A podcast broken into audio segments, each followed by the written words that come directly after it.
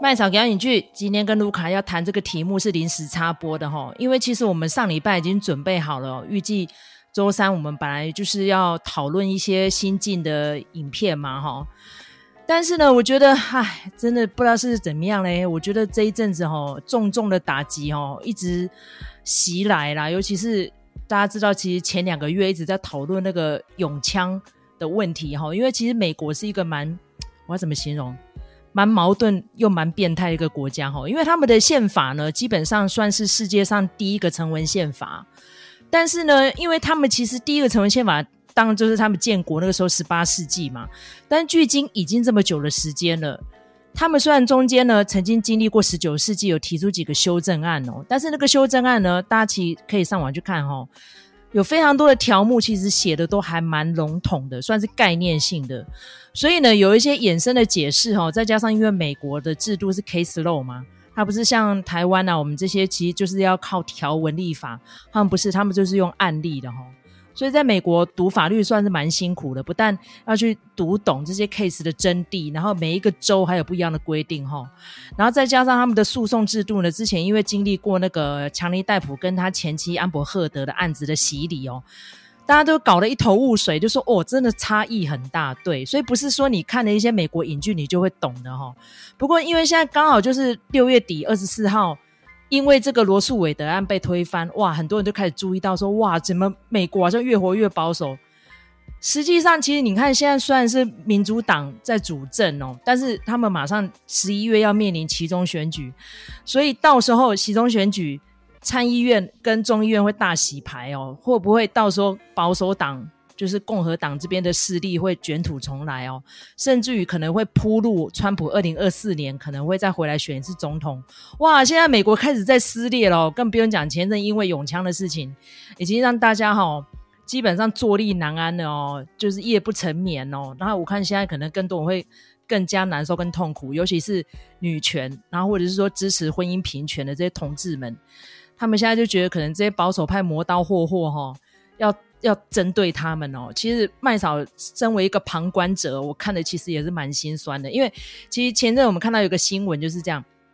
就是那个国建署啊，他已经提案了要修法哈，就是针对那个生育保健法要删除人工流产要配偶同意，以前有这个配偶同意的文字的时候。我那时候就觉得蛮奇怪，那时候我还是学生，我想说，哦啊，如果今天没有配偶的话，那你人工流产怎么办？哦，那你就是要有健康余虑啊，或者说点点点。其实台湾针对于堕胎已经算是蛮宽松的了，但是台湾蛮诡异的是，我们的刑法还有堕胎罪，然后也有加工堕胎罪，所以医生跟堕胎的那个人通通都有罪。可是前一阵子呢，因为大家知道，其实我们已经呃，就是娼嫖。是不是都要罚？哈，那个已经几年前刑法已经改过了，那后来我们也废除通奸罪，所以其实台湾的法律修法速度算是快的哈，没有像美国，虽然看样子哦，算是一个很自由开放国家，什么梦想之地，其实我觉得根本是狗屁啊！因为美国虽然是两党政治，他们就是保守派跟自由派就一直在角力，而且再加上他们几个政客哦，那个立场可以为了要不要当选哈，或是要去拉拢什么样的团体哈，瞬息万变，所以基本上这一次会。跑出这样的结果，那也是人家酝酿了好几十年的结果。再加上大家知道，其实那些福音派的人啊，都非常的有钱。然后再加上他们就是跟共和党交换条件嘛，所以从雷根上任开始，哈，这个议题就吵了非常的久。虽然说这个案件的标的罗诉韦德案是一九七三年就已经有了哈，但是因为其实一九七三年那时候在推行的时候，其实也是阻力不断的，因为大家知道其实。美国的政治就是这个样子嘛。其实你要说谁是真正的右，谁是真正的左，那个基本上关键就是川普就是恬不知耻，在他那个四年的任期，就一口气把三名大法官的名额全部都用光光了。然后这三个上来刚好都是保守派，而且年纪都很轻。那美国大法官比较有趣的是，他们是终身制的，除非你自愿退休，要不然你可以做到死哦。然后我有去查过那个几个条目，上面有讲到说，曾经也有大法官行为不端被弹劾，但是并没有被弹劾成功。顶多就是他们那时候在提名阶段，可能总统撤回提名，但是参议院基本上如果已经事先提出说，哦，我们其实不会赞同哦，可能就有一些冲撞。基本上大法官只要被总统提，百分之八十以上都是会通过提名。然后这一次川普呢，最后一任哦，就是在即将要卸任之前的几个月，提名的这个巴雷特大法官，她才四十八岁，而且更有趣，她是虽然是女性，可是她是极端保守哦。看她之前那个毕业论文什么，通通都是非常保守的。然后呢，更有趣的是，他取代了那个呃金斯伯格。那金斯伯格大法官非常有名嘛，因为他之前就是还没有往生之前有拍过几部纪录片啊，然后还有拍成剧情片哈、哦，就是不恐龙大法官。等一下，卢卡会跟大家介绍一下大这位大法官。我觉得他真，我觉得他就算死，可能也不瞑目吧。没想到演变成这样。那如果照这样说，他是不是就应该？要在奥巴马任内退休，然后可能还有机会可以再让一个自由派的上来，就没想到这个事情演变成这样急转直下哈。其实麦嫂边了解这个案件，其实是眼眶含泪的，因为大家其实听得出来，我跟卢卡节目做了这么久以来，其实我们两个都是非常。尊重女性自主啊！那虽然我们两个都是单身，都没有小孩，但是我觉得这种性别平权的议题哦，怎么会到现在还要开倒车，等于倒回到十八、十九世纪清教徒的年代？我觉得看了真的是非常心痛。然后刚好这一阵子麦草看了 Netflix 几个纪录片，其实都跟这个议题相关哈。所以呢，可能我这个开场白讲的有点久，但是我觉得我真的是哎。反正最近心情蛮沉重的啦，哈。好，那现在时间交给卢卡，卢卡可以分享一下你这一阵子的观察，还有你收集的资料。对，因为呢，这个呃，因为这个议题的关系，哈，其实他们在这个一个月前就已经先事先揭露了，哈，他这个即将要做出这样子的一个判决，哈，就是宣布罗诉韦的这个判例是失效的，哈。那所以其实中间已经有蛮多人在讨论。这个议题了，那所以呢，我就那个会去 Netflix 看这个呃两部啊相关的纪录片，一部就是罗素韦德案的这个纪录片，然后以及就是那个呃不恐龙大反观，就是刚才麦嫂讲的那个 RBG 的这一个呃一个人物的纪录片哈，所以我觉得就是嗯。我觉得哈，大家在看这个题目的时候，要先有一种认知，就是说，我我已就是这个判决一旦做成，然后我已经可完全可以想象，就是已经有一些中国的小粉红会在那边讲说啊，你美国不是很民主吗？哈，你看民主国家就是这个样子，他就是会做出这种呃令女权。好，或者是婚姻平权倒退的，好，这样子的一个判决。但是我觉得大家要有一个认知，就是说美国的民主制度，它其实跟我们其他，或者是说，比如说我们，好。所认知到的，或者是台湾所实行的民主制度，其实有很大的不同。那它最大的不同就是在于它这个呃，比如说从选总统开始哦，就是叫做选举人制。那我想，那个经过上次二零二零年的选战，大家也已经很清楚了。这一套选举制度呢，就是在告诉你说，美国基本上是它的政治是两党对抗。呃，来形成这个局势的，所以它就是一个天平，哈，一直在摇摆。那有的时候倒向共和党，有时候倒向民主党。那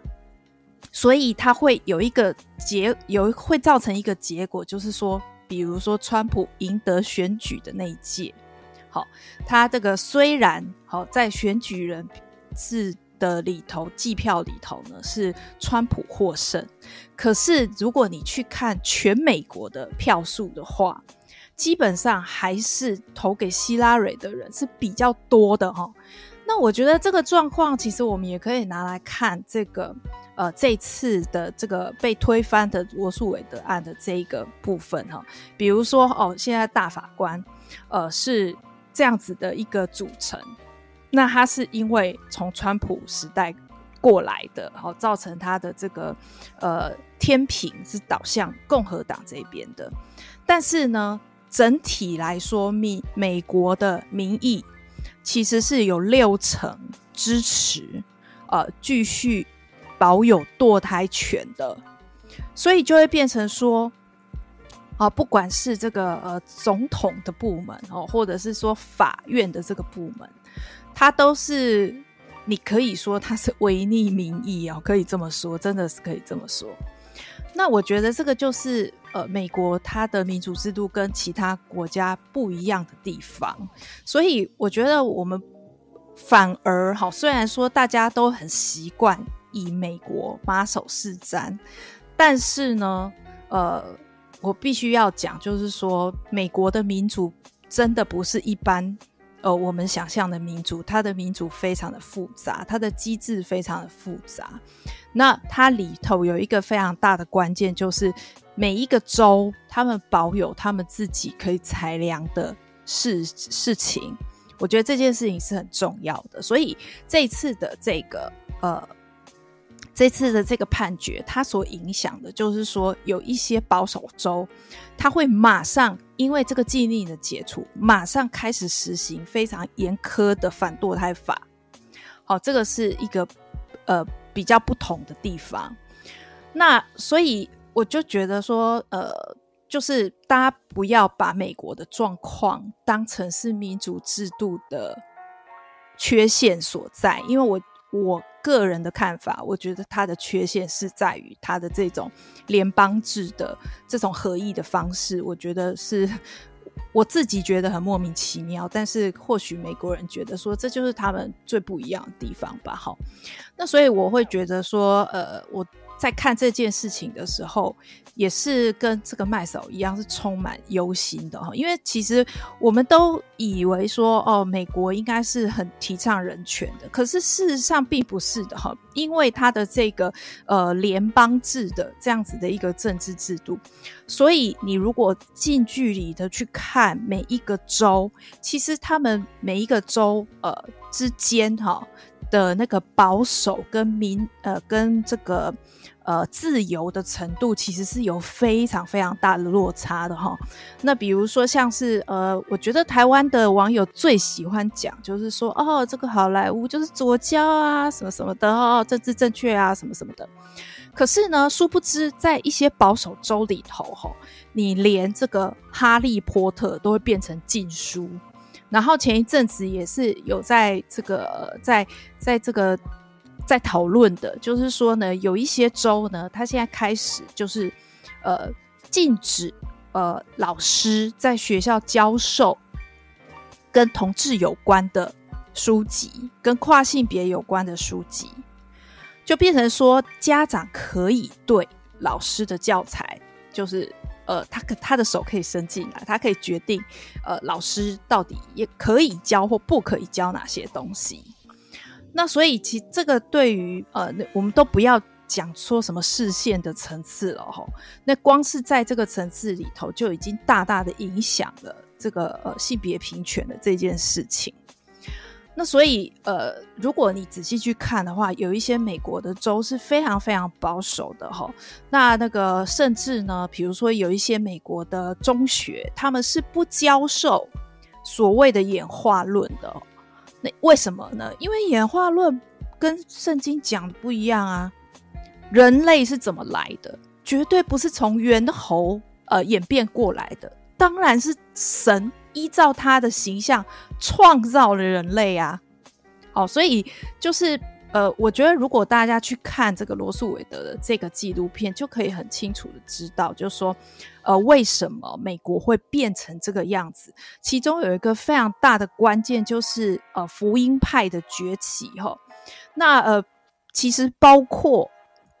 这个呃，雷根，好，然后包括这个老布希，然后甚至包括川普哦，这几个就是共和党的总统，他们呢。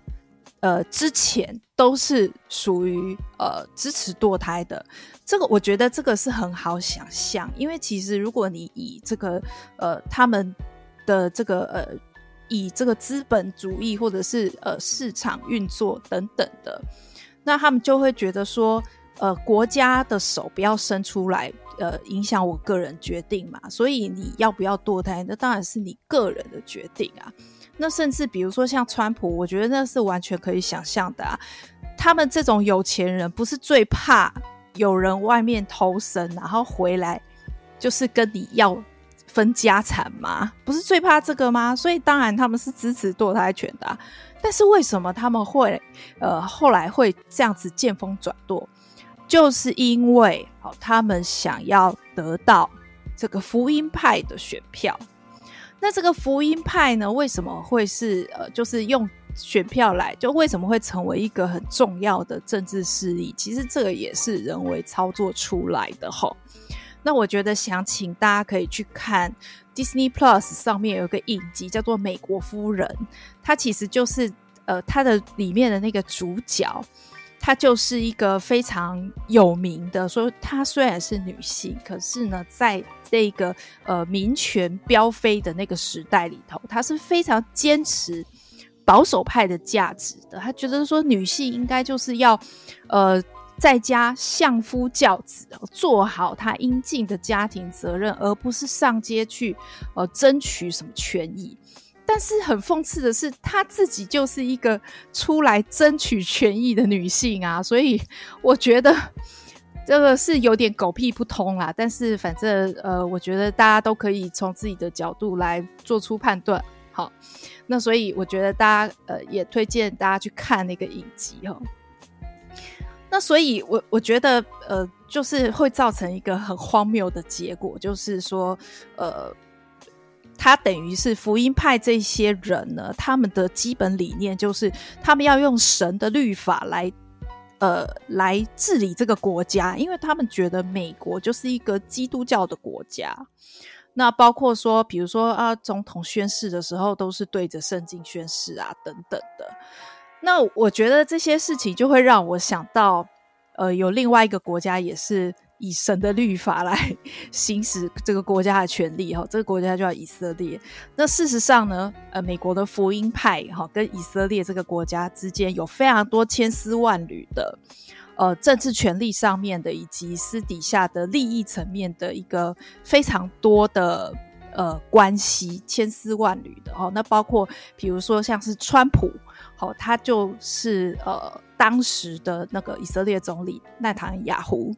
的呃好朋友，他们其实是私底下有私交的好朋友哈。那在这个川普任内呢，他也提出来，就是说这个耶路撒冷是呃以色列神圣不可分割的呃这个首都哈。那这个是其实是打破很多的呃国际律法的一个惯例呃，所以所以呃就是以色列他们一直强调，就是说呢呃他们。呃，因为上帝跟他们签有地契哦，所以以色列那块土地是他们的，从头到尾都是他们的，因为是神跟他们定的地契哈。所以我觉得这种国家，我真的，我觉得世界上除了梵蒂冈以外，应该没有什么国家是用宗教来治国的。其实我觉得这个是有点蛮蛮荒谬的啦，吼。那所以，呃，我觉得美国有美国自己的问题。那我最不喜欢看到的呢，就是说，呃，很多别的国家的人，呃，包括中国的小粉红，你并不是那么了解美国的状况，然后呢，就要一刀两切，就说你看民主制度就是这么不好。我觉得这种讨论是非常。没有必要的，而且它其实只是一个贴标签而已。哈，那再来讲到说台湾的呃讨论，在网络上的讨论，有的时候也是这样，就是说很多台湾的呃网民啊，都很喜欢讲说什么啊，美国就是左交误国啊。可是问题是你现在来看，这个国家难道不是右到不行吗？哦，他这个从这个今年以来。就是一堆的哈，比如说包括这个永枪合法，而且还是保障的，你不能加以限制的哈，你州要立法限制是不可以的。然后再加上这次这个堕胎，那可能之后可能还会有推翻这个婚姻平权的这个部分。这个国家难道不是呃极右在误国吗？我觉得是这样子啊，所以我觉得呃，如果大家想要讨论别。他国内政的时候，你可能要先知道一下，就是到底呃别的国家的政治是怎么样的运作的哈，而不是只是好像人云亦云这样。我是比较是属于这样子啦，所以我觉得如果说呃有听众朋友听了我们今天的这个呃这一集的讨论，觉得说哎我们其实并没有真的了解到现实的状况的话，也非常欢迎哈、各位的听众呃在底下留言给我们指教，我相信都是呃我自己。个人在讨论问题的时候，我都是希望听到各种不同的观点越多越好。我觉得那才是一个好的讨论哈。其实这个题目的知识量真的非常的多哈。我们的节目短短半个小时，真的没有办法每一个地方都讨论到这个方方面面哦。希望大家可以再多一点啊、search。然后甚至于可能就是像刚卢卡讲的，留言给我们嘛，我们可能下次会再开一个番外篇。那因为其实我整个这样观察下来哦，现在美国已经蛮多州在发起游行跟抗议嘛。然后卢卡有提到几个保守州哈、哦，已经开始陆续在关掉这些诊所，甚至于呢还下非常可怕的禁令哦，就说如果谁去操作的话，不但拔掉医师执照，而且要坐牢哦。尤其是像肯塔基州哦，像这个纪录片里面就有提到了。那因为其实美国哈五十个州里面哦，就是非常分歧，而且我觉得那种会严重到甚至于你不觉得他们活在现代，你知道吗？因为其实，在研究这个堕胎法案的议题之前哦，麦嫂已经先看了这一阵子有非常多的网红频道已经在提到这个纪录片哦，就是啊、Keep Sweet, Pray and Obey 哦。乖乖听话，邪教里的祷告与服从。哎、其实那时候上架的时候，马上就推播叫我要看，但是我觉得这一定会超级沉重的，我一直忍耐，你知道吗？我想说假以时日，可能出现适合的议题，我就要来把它看一下。没想到六月二十四号这个罗诉韦德案被推翻之后，我说哇塞，大概就是机会了这样。然后我就一个周末把它看完了。我说我真的是气到血压会高，你知道吗？然后我就马上留言给卢卡说。好像你也要看一下这个纪录片了。不过卢卡因为可能时间稍微比较赶的问题，所以他还没有看。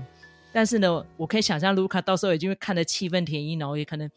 你 连牙龈都会咬出血哦。我那时候麦嫂就是这样子的感触。我说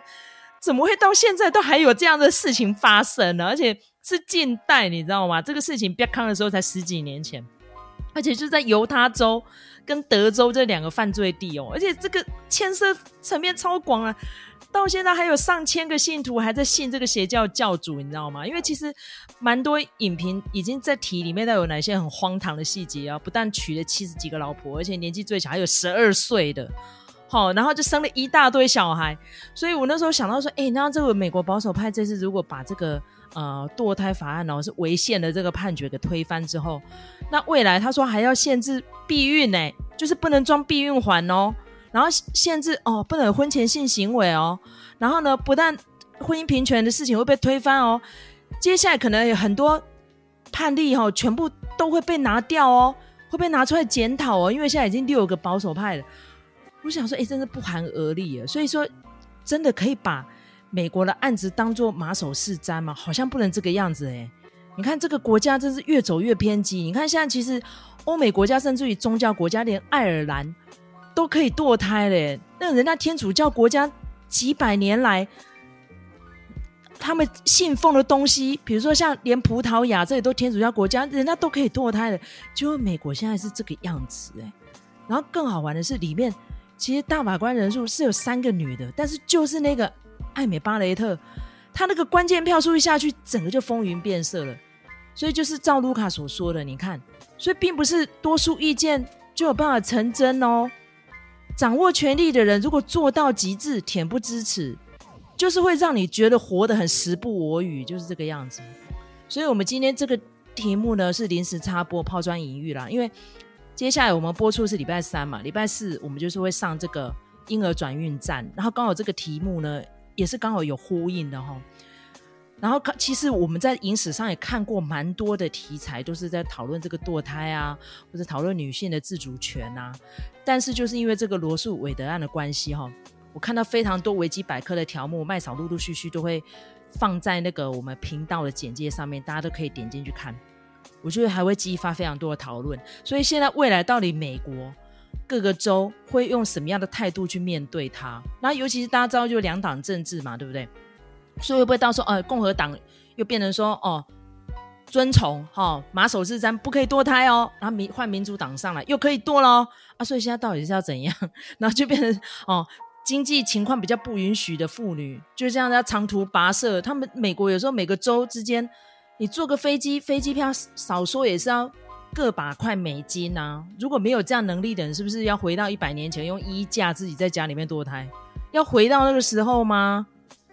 所以未来美国女性。的权益是不是会越来越倒退呢？倒退到就是像刚卢卡说，回家相夫教子啊，哦，pray and obey 啊，垫垫保持 sweet 就好了，是不是就会越来越这样呢？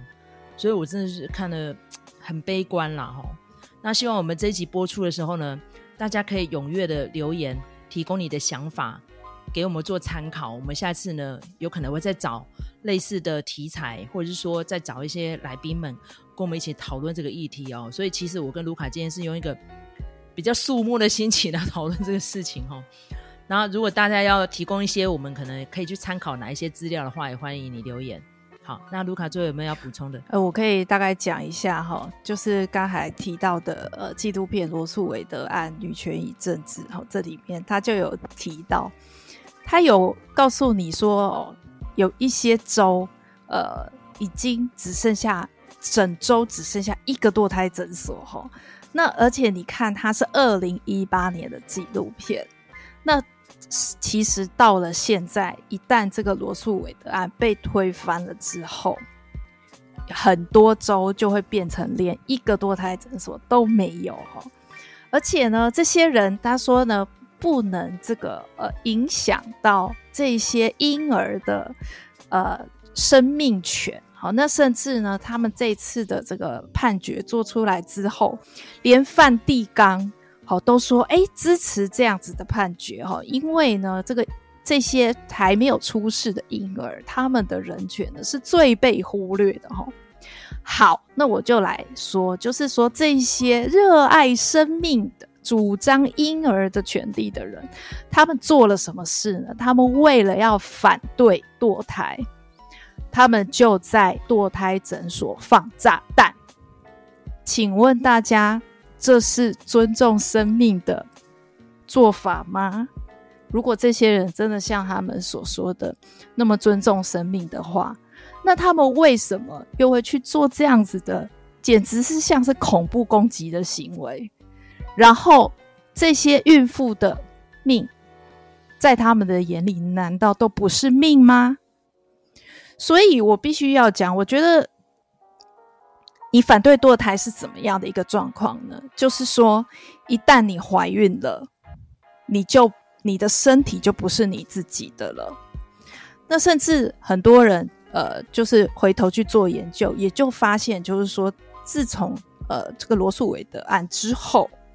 其实有很多的妇女。呃，他们找回自己身体的选择权之后呢，其实在，呃事业上面或者是各个领域上面都有更好的发展，因为你让他们的身体是回到他们自己的手上嘛。那甚至呃，我们在讲说，呃，这个美国其实长期的有这个同工不同酬的这样子的一个问题。那关键点其实也是在于说，呃，女性。平均可能一个女性她生生命中可能就是会怀孕一次或者两次。那你把这个呃这个落差放到这个事业上来说的话，就造成了哦男女的同工不同酬的那个差异，是影响蛮大的。就是主要不是在于性别，而是在于母职的这件事情哈。哦那甚至呢，呃，这个美国它也是世界上非常非常少数是呃工业发展很高的国家，但是它却没有赋予呃请产假的权利的哈。这个就是也是一个很荒谬的事情。我记得我之前好像有讲过，就是说，呃，曾经那个时候川普的女儿就是那个。他曾经有在川普任内有想要推动这个呃产假的这件事情，好，然后包括育婴假等等的，就是希望说有法律的地位可以来呃请这些假。但是问题是，他也是把这件事情限制在女性好，比如说只有女性可以请育婴假，哈，那呃，就是我们都说嘛，这个小孩又不是只有呃妈妈一个人的，哦，当然应该是比如说他的配偶也可以请这个育婴假什么什么的，诶，但是呢，这个伊凡娜川普呢，他很妙，他的他的推法是只只限女性，哈，所以就觉得说这些人。他们到底是把女性看成什么？哈，那为什么这个麦嫂会提出那个邪教的纪录片是这样？我觉得在这些纪录片里头显示的就是说，女性不是女性自己的，女性是附属的，她是物品，是在她的所有权是别人的，是掌握在别人的手上。那如果说以今天这个判决所造成的结果来说的话，就是呃。妇女的性命，她的选择不是自己可以选择的，是政府 帮你选择的。政府告诉你说不可以堕胎，你一定要生下来。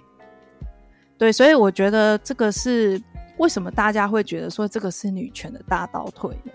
这个当然是一个非常可怕的一件事情。但是我觉得，就是大家在看这件事情的时候。还好，我们可以保持一点观赏的距离，吼，观察的距离，就是说，呃，毕竟，呃，美国的民主制度跟台湾的民主制度是不同的，